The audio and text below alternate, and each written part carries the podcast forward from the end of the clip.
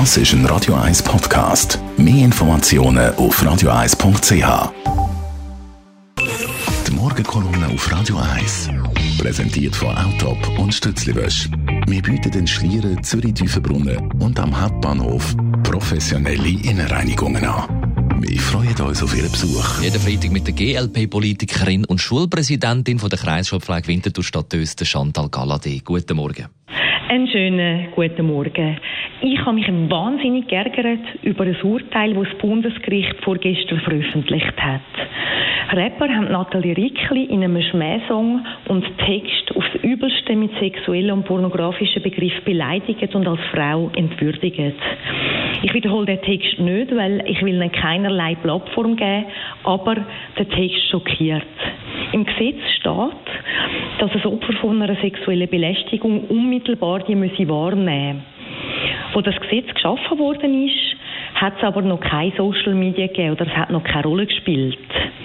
Die Bundesrichter haben jetzt also müssen festlegen, was im Zeitalter der sozialen Medien eben neu gilt. Sie haben sich festgelegt und sie haben gegen die Frauen entschieden.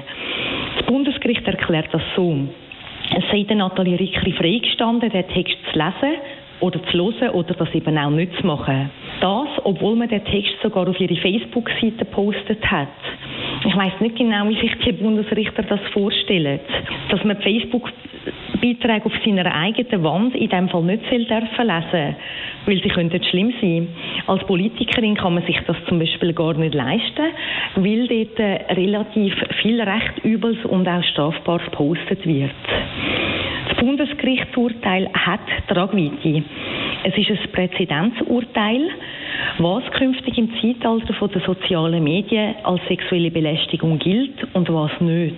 Das Bundesgericht hat entschieden gegen die Frauen und gegen alle, die künftig im Netz derige Belästigungen mit hochsexistischem Inhalt direkt gegen sie als Frau persönlich gerichtet ausgesetzt werden sein. Es ist eine Art Freipass. Frauen dürfen in den sozialen Medien mit jedem sexuell noch so unappetitlichen Inhalt fertig gemacht werden. Der Absender muss nicht befürchten, dass er wegen dem, wegen sexueller Belästigung verurteilt wird. Es ist aber nicht nur unverständlich und enttäuschend, was da zur Messlatte gemacht wird. Es ist auch eine verpasste Chance. Das Internet und seine Kanäle führen zu neuen Möglichkeiten. Das Gleiche ist zum Beispiel mit Mobbing auf sozialen Medien. Das Phänomen, das gibt es auch erst neu, das hat es früher noch nicht gegeben. Und einige Fälle haben sogar zu Suizid geführt.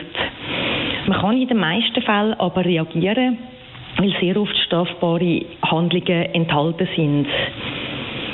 Da wäre jetzt eine Möglichkeit gewesen, Gesetzgebung zur sexuellen Belästigung mit einem Leiturteil der heutigen Zeit anzupassen. Dem, was eben täglich passiert und wo viele Frauen davon betroffen sind. Damit wäre auch die Messlatte für Täter und für die Gesellschaft gesetzt gewesen. Wenn ich diesen Text lese, dann frage ich mich, was es dann in den sozialen Medien genau brauchen würde, damit der Tat Straftatbestand von der sexuellen Belästigung erfüllt wäre. Ich hoffe jetzt, dass das neue Parlament das korrigiert. Die Morgenkolumne auf Radio 1.